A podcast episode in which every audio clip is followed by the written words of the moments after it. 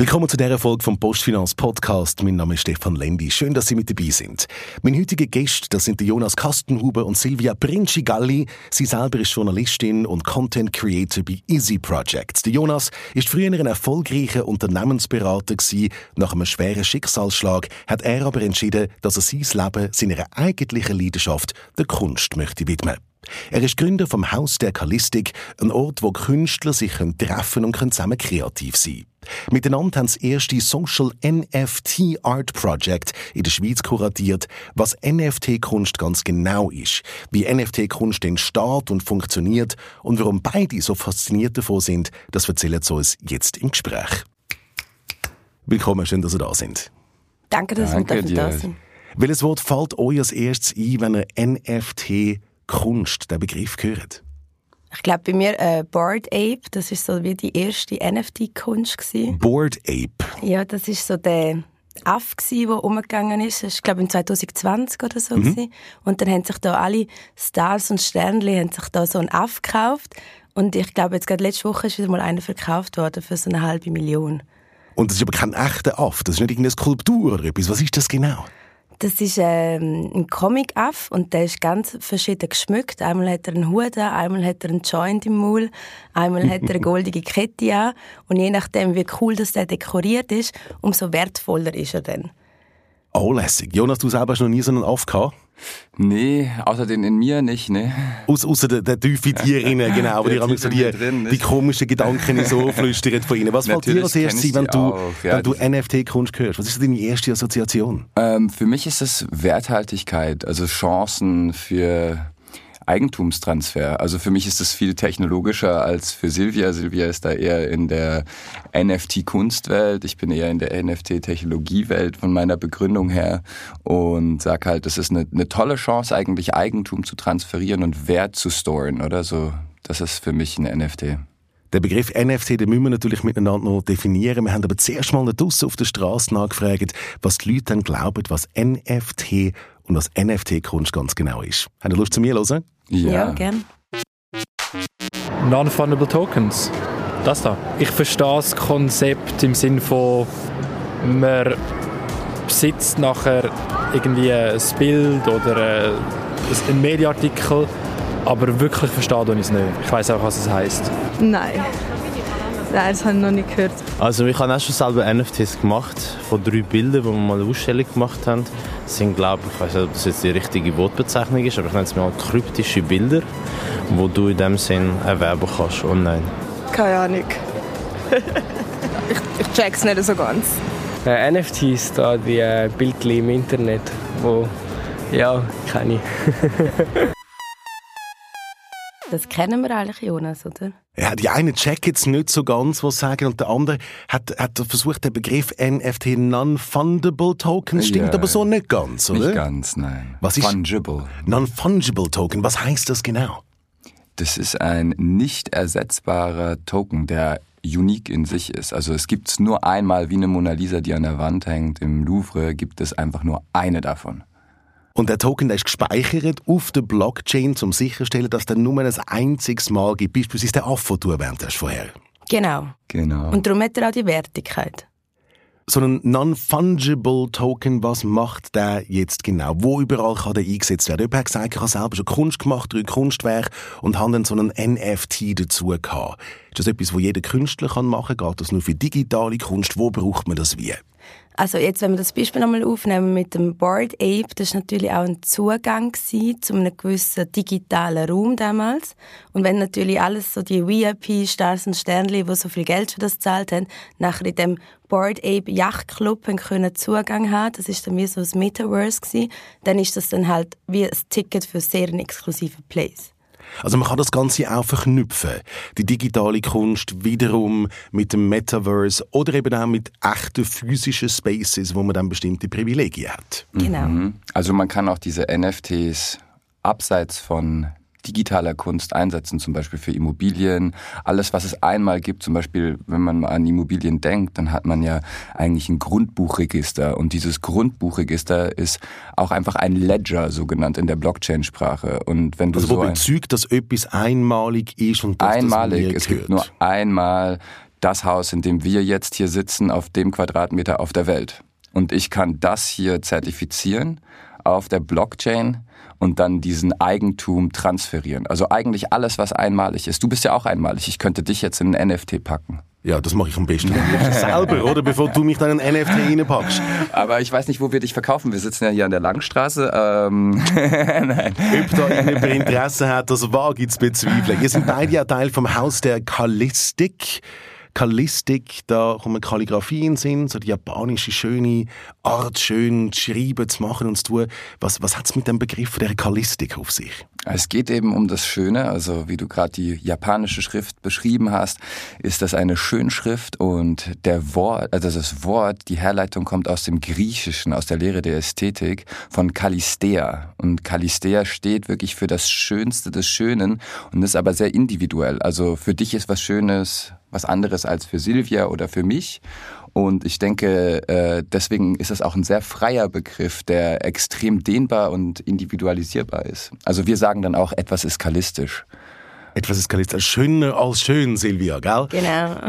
Also mir kommt auch immer ähm, Callisto in den Sinn bei Pirates of the Caribbean, wo dann alle Piraten zu der Godmother of Everything gehen und die heißt Callisto. Godmother of Everything, für alles, was irgendjemand irgendwie könnte schön finden und wo man dann nochmal eine Schippe drauflegen und nochmal schöner machen. Genau. Was passiert in dem Haus der Kallistik ganz genau? Dort passieren ganz viele schöne Sachen und noch schönere Sachen. Wo wir dann nochmal schöner machen oben drauf, genau. genau. Also wir machen viele schöne Ausstellungen und Events und auch schöne Kollaborationen, wo wir Künstler mit Brands verbinden und da gewisse Magie entstehen lassen oder so zwischen dem kreativen Austausch und den kommerziellen Ambitionen von den Brands oder so. Das ist, äh, das ist auch das, was wir vor allen Dingen die letzten äh, Ausstellungen gemacht haben, waren eigentlich immer NFTs, ähm, die auch mit Nachhaltigkeit vor allen Dingen in Zusammenhang stehen, zu präsentieren und den Leuten dieses Thema darüber zugänglich zu machen, dass es einerseits Kunst, andererseits Technologie und dann auch noch einen guten Zweck miteinander verbinden kann. Und all das wird in dem Haus der Kallistik verbunden, Silvia. Genau, das ist eigentlich wie so ein bisschen unsere kleine Spielwiese, wo wir alles, was wir vielleicht auch als schön betrachtet haben, können dort platzieren und dann auch einem grösseren Publikum dann zur Verfügung stellen. Also unser Ziel ist eigentlich mehr als Transmitter da sein und das, was wir so entdeckt haben, was vielleicht noch nicht auch so den Platz bekommen hat oder den Raum in der Kunstszene, einem grösseren Publikum zur Verfügung stellen. Wir haben es vorher gehört, bei den Soundbites von der Straße raus, die Leute haben noch nicht wirklich eine Ahnung, was ein NFTs ist. Bei der Kallistik muss man nachfragen. Und wir sind die Botschafter, die sagen, wir bringen Botschaft raus, wir vermitteln, wir schaffen den Zugang und wir bauen eigentlich genau. Brücken zwischen der Kunst und der Gesellschaft, aber auch zwischen NFT, NFT-Art und der Gesellschaft, die noch nicht genau weiß, was das ist und wie Potenzial aussieht. Total. Also ich sehe das auch als Auftrag für uns, oder? Yeah. Dass wir eduzieren und den Leuten dieses Thema näher bringen auf eine schöne, kalistische Art und Weise. Also und mit Humoristik funktioniert es fast am besten. Haben eine Ausstellung zu äh, Dickpics und das sind dann Dickbits gewesen. Gut, also Dickpics, das kann jeder selber schnell googlen und für sich übersetzen. Besser und die haben googlen. den Begriff genommen, mit dem Begriff gespielt. Nein, und dann ist was rausgekommen dabei, also, Silvia? Es sind NFTs gewesen, die aus Dickpics entstanden sind. Also Leute, die Dickpics bekommen haben, haben das können einem Künstlerkollektiv geben und die haben aus denen nachher NFTs gemacht. Die NFTs sind verkauft worden und ähm, der Share von dem Verkauf ist nachher aufgeteilt worden zwischen dem Opfer, wo das NFT bekommen hat, und den Künstler, der das geschaffen hat. Das heißt, es ist eigentlich darum gegangen, dass man die Bevölkerung sensibilisieren dass es da Männer gibt. Das können ja nur Männer sein, die von ihrem besten Stück irgendwelche Bilder ungefragt, genau. ungewollt nur mit hinschicken. Die haben genommen und gesagt, jetzt nehmen wir die Bilder, machen daraus Kunst und geben der Gesellschaft etwas zurück.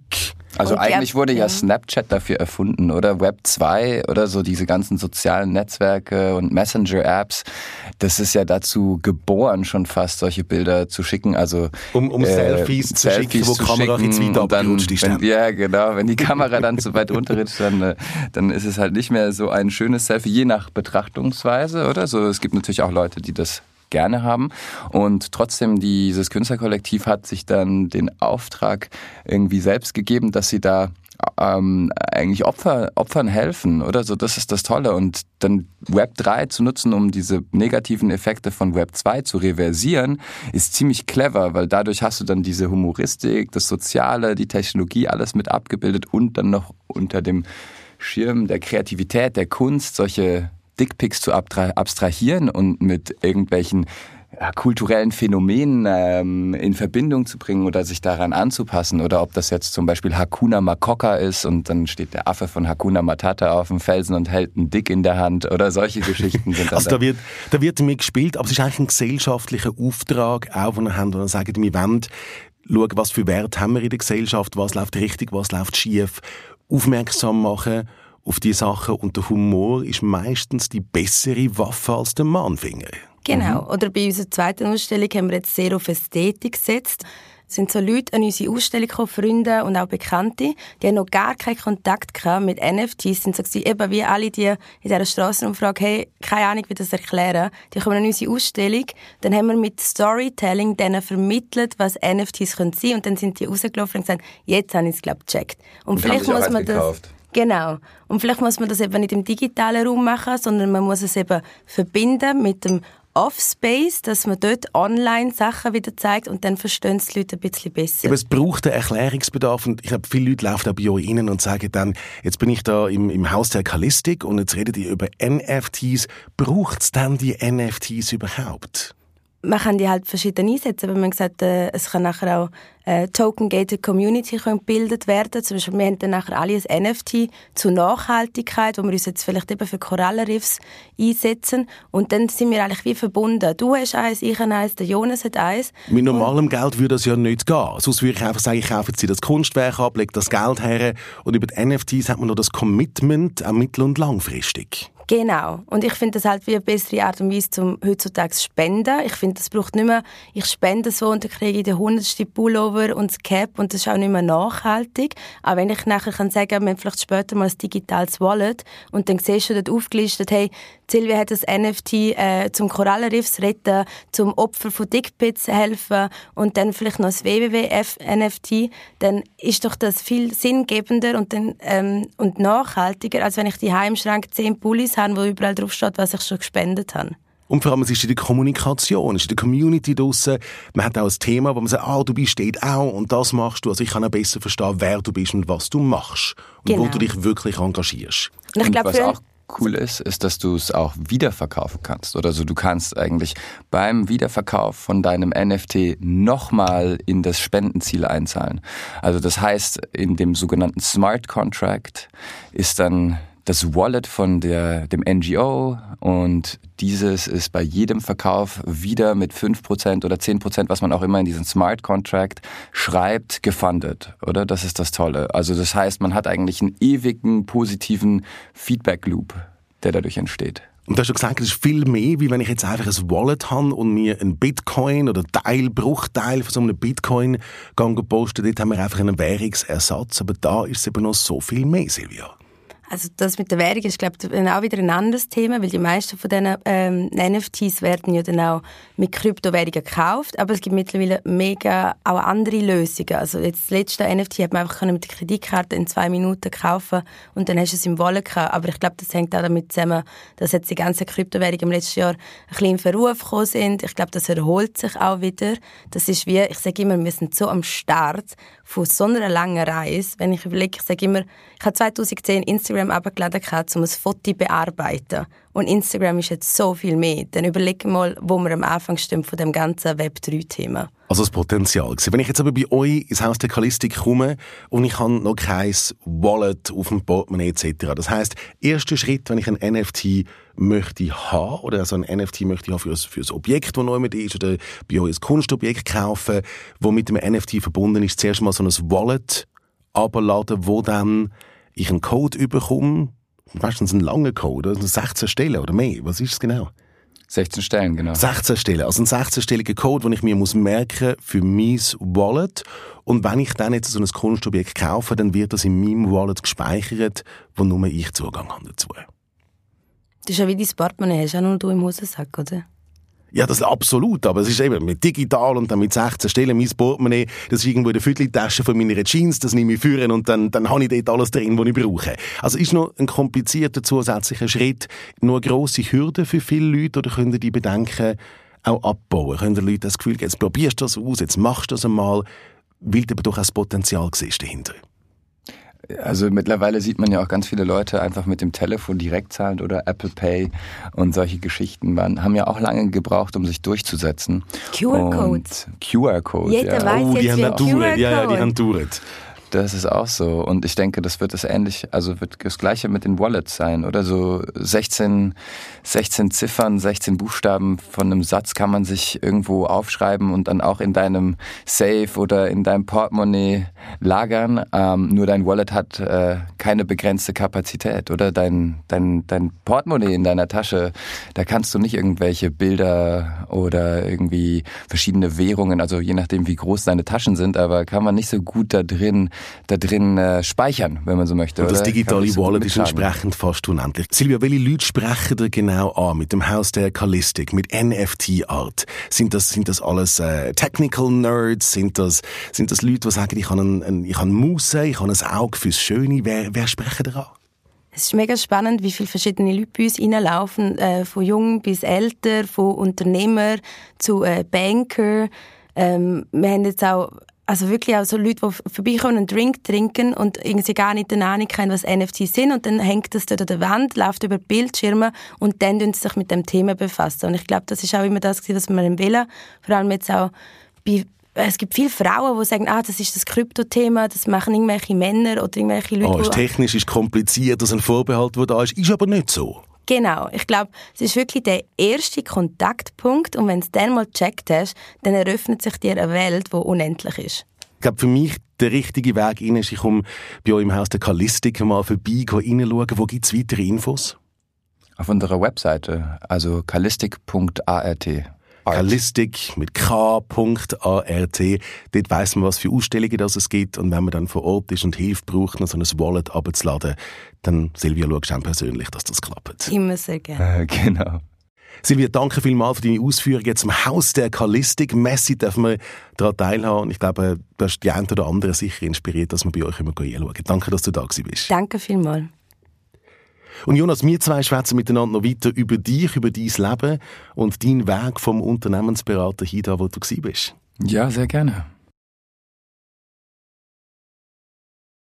Jonas, wir reden miteinander noch weiter. Du bist eigentlich saniert für den Rest vom Leben. Unternehmensberater, erfolgreich, der Weg ist vorprogrammiert und dann bist du in die Ferien, bist du in die Ferien auf Kolumbien. Was ist passiert?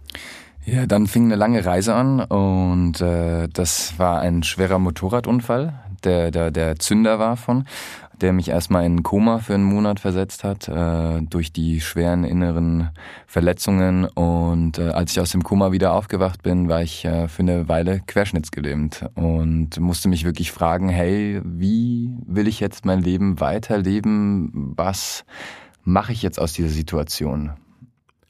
Also wirklich müssen reflektieren, wer bin ich eigentlich, Genau. was möchte ich. Unternehmensberater ist es nicht gewesen, sondern irgendwann, ich möchte mein Leben der Kunst widmen, dem Schönen, dem Genau. Mussen widmen. Hast du vorher schon etwas mit Kunst zu tun gehabt? Wie ist das gekommen?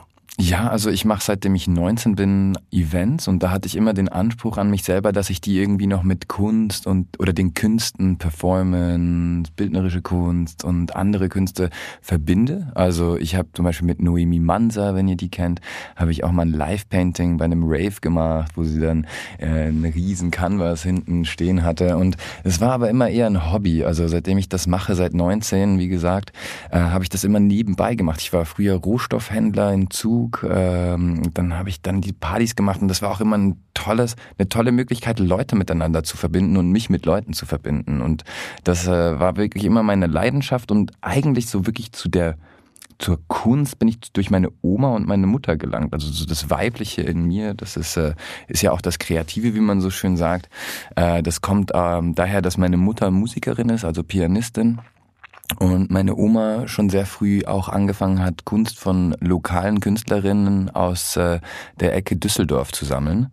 Und äh, in ihrer Wohnung sind irgendwie so 250 Bilder, also jeder freie Wandfleck ist behangen äh, mit irgendwelchen Bildern. Und, und äh, das hat mich halt sehr, früh schon geprägt. Und diese Prägung hat sich jetzt ausgedehnt, dann vor allen Dingen nach dem Unfall. Sind ist Musikkunst von, von Mama, von Oma, von damals und gleichzeitig bei dir aber auch Kommunikation. Also Kunst brauchen als Mittel, Menschen für Themen zu sensibilisieren, Menschen zusammenzubringen, einen Austausch auch zu fördern.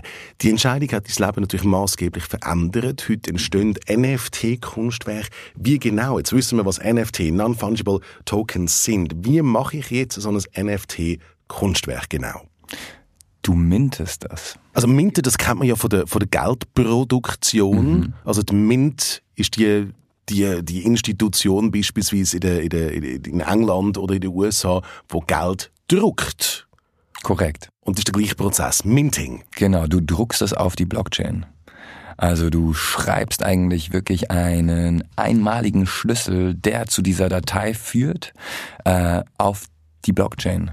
Und ich muss aber zuerst mal die Datei haben. Die Datei, die Datei das ist ein, ein JPEG, es gibt, also Videofile. Was ist mhm. das für eine Datei? Du redest oft von NFT Art. Es gibt eigentlich für mich in meiner Betrachtungsweise keine NFT Art. Es gibt nur Art. Und es gibt digitale Kunst, äh, es gibt physische Kunst, es gibt Performance Kunst und gemintete Tokens, die auf einem Kunstwerk basieren, denke ich, meinst du mit NFT Art? Das heißt, es ist, ob jetzt das ein physisches Kunstwerk ist, ein gemaltes Bild oder eine Skulptur, das kann NFT-Kunst sein, genauso, genau. aber auch eine digitale Grundlage kann NFT-Kunst sein. Also alles, was Kunst ist, kann ich alles, was einzigartig ist. Alles, was einzigartig ist, was es einmal gibt. Das kann ich genau. minten. Das heißt, somit auf dieser Blockchain abspeichern mit einem Token, wo dann das Objekt so identifiziert. Genau, also es ist wie ein Eigentumszertifikat, oder? Wenn du jetzt, äh, sagen wir mal, wir haben ja vorhin von Immobilien gesprochen, oder? So, du hast ja eigentlich ein Eigentumszertifikat für alles. Also eine Rechnung ist ein Eigentumszertifikat. Und wenn du aber auf ein einmaliges Objekt so ein Eigentumszertifikat hast, dann kannst du das über die Blockchain handeln. Und das ist ein NFT. Gut, macht, macht Sinn. Was kostet das Ganze? Wenn ich jetzt ein Kunstobjekt habe, ich habe eine Skulptur selber töpfert oder aus Stein gehauen und sage ich, jetzt mache ich eben NFT, auf dieser Kunst, NFT-Kunst, das heißt, ich bringe die auf Blockchain. Was kostet mich das? Das kommt auf die Blockchain drauf an, auf der du das mintest. Äh, da gibt's ganz unterschiedliche Preise und äh, es kommt auch auf die Auslastung des Netzwerks an. Also da gibt's dann gewisse Preisschwankungen. Wenn jetzt eine große Nachfrage danach besteht zu minden, also je mehr Leute minden wollen, desto teurer wird's. Und deswegen, wenn man nachts zum Beispiel mintet, dann ist das oft günstiger.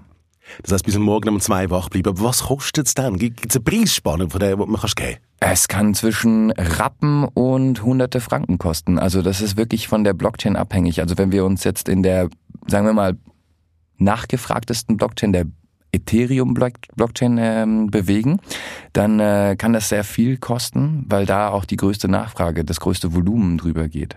Es gibt aber verschiedene Blockchains, wo man entsprechend kann nutzen und was ist der Nachteil, wenn man jetzt nicht auf Ethereum geht, sondern auf eine andere Blockchain?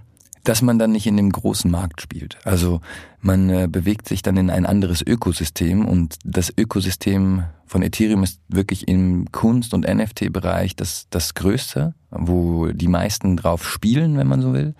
Und äh, dann gibt's andere, die sind vielleicht sogar besser geeignet als Ethereum, wo dann aber nicht so ein großes Volumen drüber geht.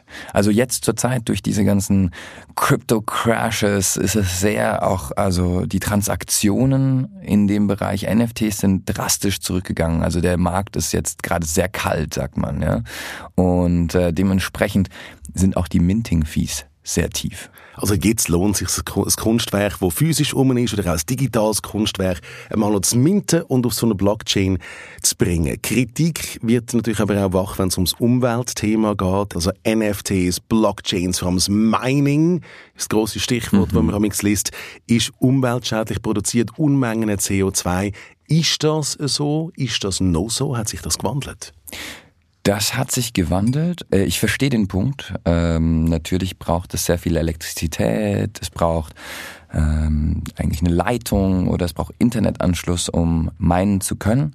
Jedoch ist es mittlerweile viel energieeffizienter geworden. Kennst du den Unterschied zwischen Proof of Work und Proof of Stake? Proof of Work, Proof of Stake, das heißt, man hat die Art geändert, wie die Blöcke auf die Blockchain geschrieben werden, von Proof of Work hin zu Proof of Stake. Proof of Work heißt was?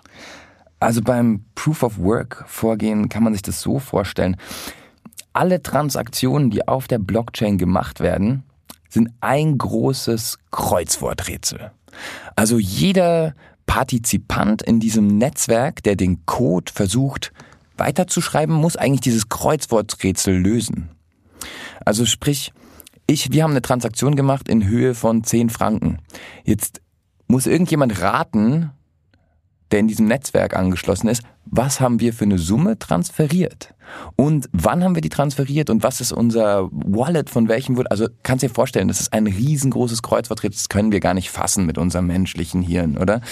Und das war extrem aufwendig, weil jeder hat einzeln gelöst. Und jetzt mit dem Proof of Stake kann man sich zusammenschließen. Das heißt, man hat eigentlich mehr, mehr, mehr Informationseinsicht, mehr Information, weil man ja schon mal sagen kann, ich habe jetzt schon mal diese Frage gestellt an das Netzwerk, haben Stefan und Jonas 10 Franken untereinander äh, transferiert.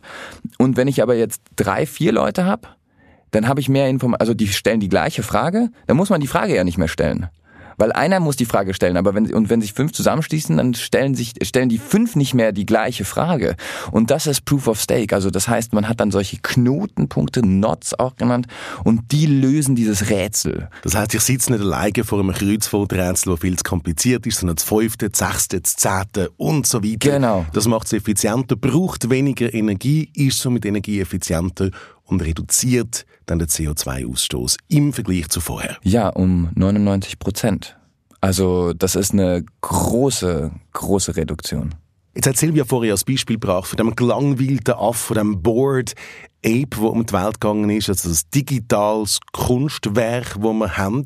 Das digitale Kunstwerk hat dann müssen auf die Blockchain gebracht werden. Wie genau hat der Prozess funktioniert, wenn ich das selber möchte, jetzt eben für meine Tonskulptur oder für, für ein Stück digitale Kunst machen?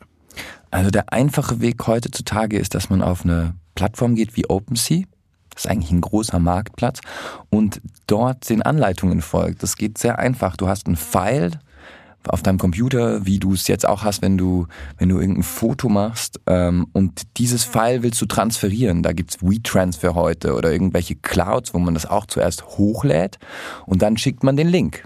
Und es ist nicht anders mit OpenSea. Du lädst dieses digitale Kunstwerk hoch und dann wird dieses digitale Kunstwerk auf eine Blockchain geschrieben. Also sprich, es wird eigentlich auf dem Server gelagert und der Schlüssel zu diesem digitalen File wird auf die Blockchain geschrieben, nicht das Bild selber. Und diesen Schlüssel verkaufst du dann. Also das ist das NFT.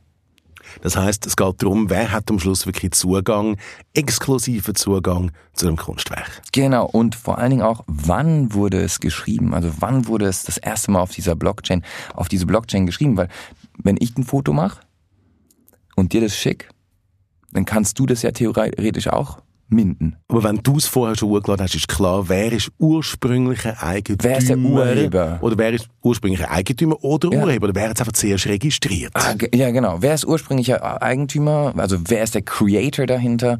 Und wer hat es registriert? Und dann kann man in die, auf dieser Plattform dann auch noch auswählen. Oder wenn man diesen Smart Contract dann auch für das NFT erstellt oder so. Das ist dann eigentlich der Smart Contract, der besagt, zu welchen Konditionen wird die Transaktion durchgeführt. Zum Beispiel will der Künstler von jeder zwei Transaktion 10% haben vom Wiederverkaufswert. Und das ist ja auch das Interessante, oder? Das ist die Demokratisierung eigentlich der Kunstwelt, weil heute passiert es ganz oft, dass Kunstwerke, egal ob digitale oder physische, weiterverkauft werden und der Künstler wird außen vor gelassen. Und das ist eigentlich das, was auch ein NFT ermöglicht. Der Künstler kann an dem Wert, an dem zukünftigen, an dieser Wertsteigerung mitpartizipieren, weil es ist in diesen Smart Contract eingebaut, unwiderruflich auf der Blockchain. Das heißt, es ist eigentlich ein, ein, ein, eine Kette von Prozessen, die abläuft im Hintergrund, von Technologie en, en, enabled und keiner kann das mehr ändern. Das heißt, ich kann sicherstellen, wenn jetzt du mein, mein Bild oder meine Tonskulptur von mir kaufst, das nächste Mal, wenn du die der Silvia weiterverkaufst, egal was der Betrag ist, 10% von dem Betrag kommt zu mir. Und weil es auf der Blockchain ist, ist das abgesichert. Das heißt, ich weiß das automatisch auch, dass du das der Silvia weiterverkaufst. Genau, es schafft auch eine unglaubliche Transparenz in diesem sehr intransparenten Kunstmarkt.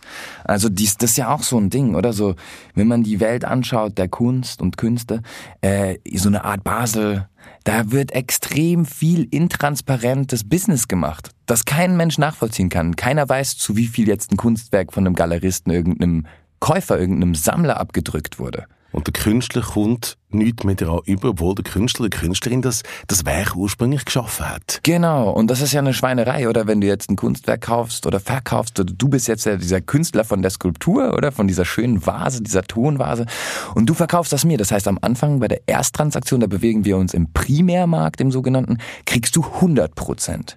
Wenn ich das dann aber bei der Silvia weiterverkaufe, dann kann ich das ja machen, ohne dass du davon was mitbekommst. Jetzt aber, wenn ich das Zertifikat auf der Blockchain habe und das ein rechtmäßiger Transfer sein soll, dann muss ich das mitgeben und dementsprechend kannst du das nachvollziehen, weil die Blockchain ist für jeden einsichtig. Jede Transaktion kann nachvollzogen werden. Also können so Künstlerinnen und Künstler vielleicht demnächst sogar von ihrer Kunst ein bisschen besser leben, als das jetzt der Fall ist. Auf jeden Fall. Also das ist die große Hoffnung darin. An dem schaffen wir weiter. Jonas, danke viel, viel mal, dass wir jetzt verstehen, was eben NFTs sind, dass man physische Kunst, digitale Kunst kann auf Blockchain bringen, dank solcher NFTs, dass man mit denen kann handeln, dass Künstler daran partizipieren können. Und wenn man sich ganz physisch mit dieser Thematik auseinandersetzen dann geht man ins Haus der Kalistik, wo Silvia und du betreiben, schaut dort die Kunst an und dann wird dann alles auch nochmal erklärt, wie was genau funktioniert.